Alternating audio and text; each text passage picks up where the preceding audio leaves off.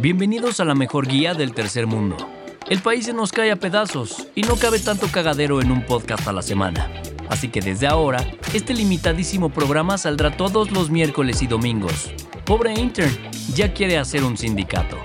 Pero bueno, ahora sí, acompáñenme a descubrir cómo nos corren de latinos el día de hoy. Empezamos. México Mágico. Esperemos que el intern haya disfrutado sus vacaciones, porque desde el viernes y por los próximos tres meses lo vamos a traer a pan y... circo. Ahora sí, let the Hunger Games begin. Aunque realmente llevamos seis años en campañas, formalmente el viernes empezaron las campañas presidenciales en nuestro querido México Mágico. Además de buscar reemplazo para la silla del Macuspano de Oro, se van a elegir cerca de 20.000 cargos públicos. Considerando que en promedio compitan tres personas para cada uno de esos huesos, estamos hablando de cantidades industriales de cringe político, con señores bailando, besando bebés y miles de candidatos con una necesidad inexplicable de usar TikTok en el proceso.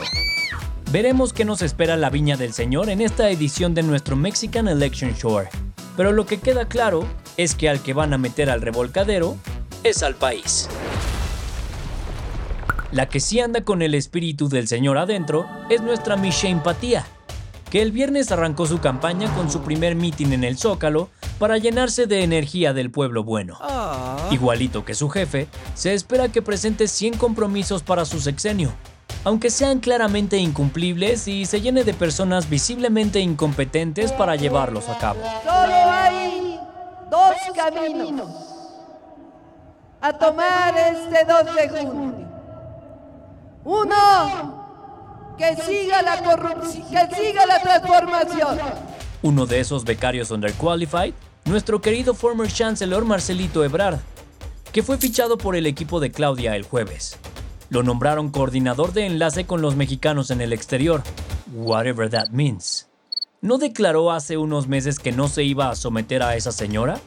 Como diría Andrés, los caminos de la vida no son como yo esperaba.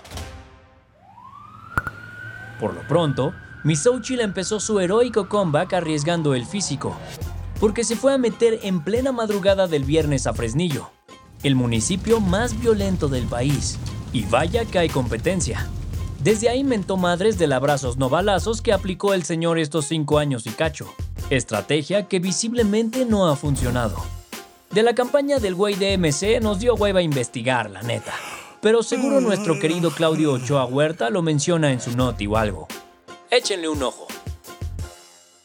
No hay fecha que no llegue ni plazo que no se cumpla. Esta semana estaba marcada como clave para la transformación de nuestro país. Por un lado, el 28 de febrero tendríamos a dos bocas refinando petróleo como tortillería de pueblo en Semana Santa. Por otro lado, el 1 de marzo el sistema de salud nacional habría alcanzado la calidad de Dinamarca. No sé ustedes, pero yo no veo ninguna de esas dos cosas pasando.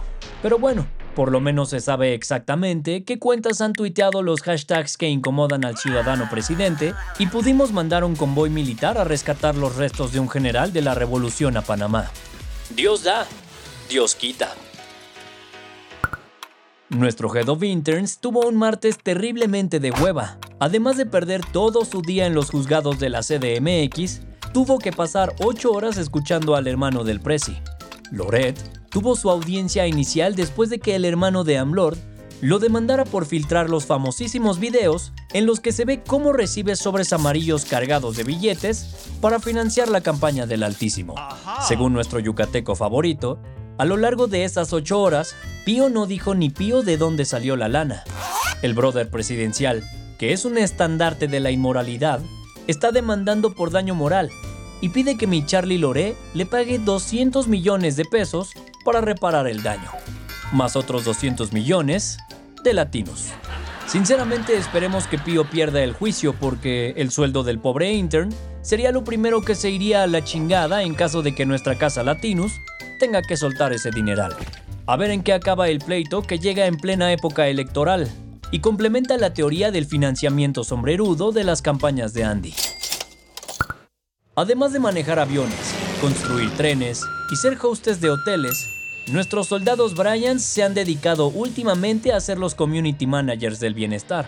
Una investigación de R3D reveló esta semana que la Sedena tiene un mega hub high-tech en el que se dedica a monitorear cuentas de redes sociales que critican la brillantez natural del presidente.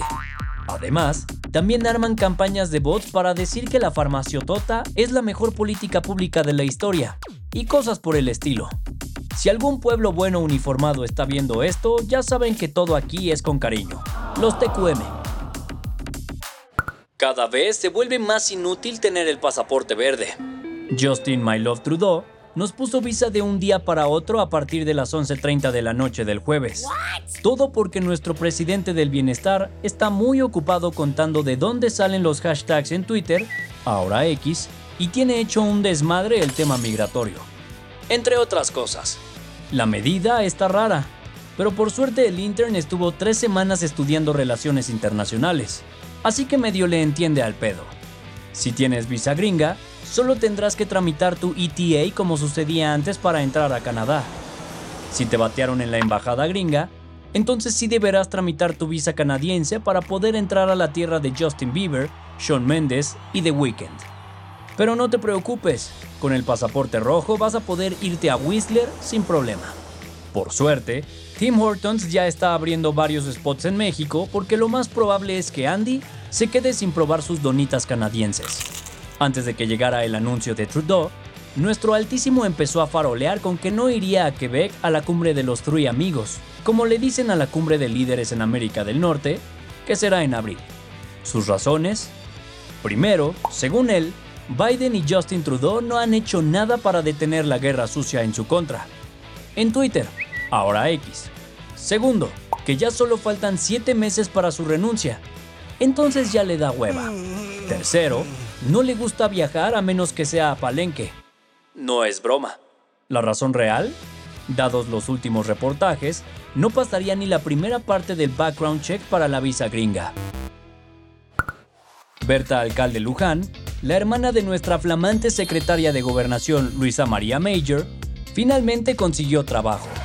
Después de que el headhunter macuspano la intentara colocar en la COFEPRIS, presidencia del INE, en la Suprema Corte y hasta como influencer, finalmente la pudo nombrar como la nueva directora del ISTE.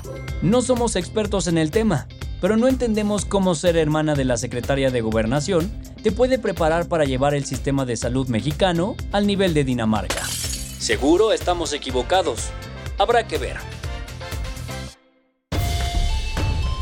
The World is Mine.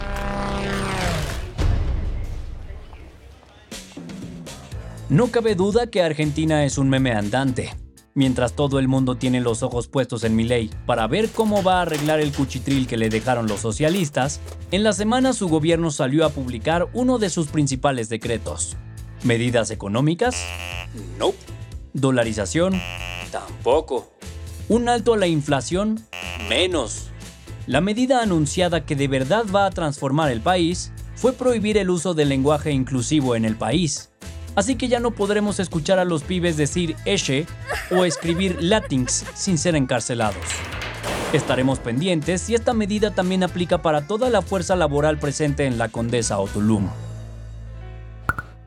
Gran preocupación entre todos los Regnum Christi. Esperemos que su role model no vaya pronto a visitar a su CEO en el cielo. Y es que Papancho nada más no está bien de salud. Esta semana tuvo que ser hospitalizado otra vez en Roma, The Vatican insiste que es una gripita menor, pero ahora tuvieron que hacer estudios para ver qué tiene. El Papa salió luego luego del hospital, pero no se han dado a conocer los resultados de sus estudios. De cualquier forma, le pedimos a su jefe que si algo va a pasar, lo recorra hasta noviembre pasando la elección gringa, porque ahorita el intern está valiendo madres con tanta chamba y una cobertura especial extra le podría quitar la vida a él también no es déjà vu. Al Kremlin se le volvió a calentar la boquita. Todo nació por la brillante idea de Emmanuel Macron, que hace unos días habló de la posibilidad de mandar soldados de la OTAN, o al menos franceses, a Ucrania. Don Putin reaccionó y dijo el jueves que si un soldadito Ryan o François pone medio pie en la zona, él personalmente empieza la guerra nuclear. ¿Qué hemos visto más? ¿Amenazas nucleares de este cabrón o nexos de nuestro comandante supremo con los señores de rancho? Esta va sin chiste, porque así Plain ya está rarísimo. La policía brasileña abrió una investigación contra el expresidente Jair Bolsonaro por acosar a una ballena jorobada frente a las costas de Sao Paulo. Igual la traducción portugués-español está extraña, pero a mi Bolsonaro lo ven como el Harvey Weinstein de Keiko, porque salió por un video donde supuestamente se ve a Jair junto a la ballena. Él reconoció que se acercó al animal, pero negó que le hiciera daño. Al parecer, aplicó un... Si no me acuerdo, no pasó. Porque no todo es padre. Chiquito Pérez seguirá teniendo al mismo jefe, porque Red Bull desechó esta semana la queja por acoso que había metido una empleada de la escudería contra Christian Horner. Después de investigar el caso, el equipo de nuestro checo y de Max Verstappen no encontró ningún comportamiento indebido, ni algún acto inadecuado. Así que no hay razón para llamarlo Christian Hornier. El director del equipo entonces podrá seguir pegando de gritos en el paddock esta temporada, seguramente la última de Chequito que by the way, empezó este fin en Bahrein. Desde el lunes empezó el abierto mexicano de tenis en Acapulco, y aunque está medio vacío porque nuestro heroico puerto sigue jodidón tras Otis, el torneo va bastante bien. Nuestro Tsitsipas iba poca madre, pero cayó eliminado el jueves contra Alex Minaur en cuartos de final.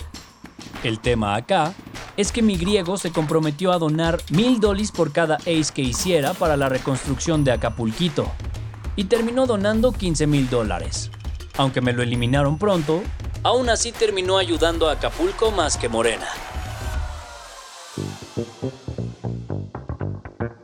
Esto fue el Times de esta semana. Ahora sí, los dejamos seguir salvando a México. XOXO. Este podcast es una colaboración entre el Times y Latinos.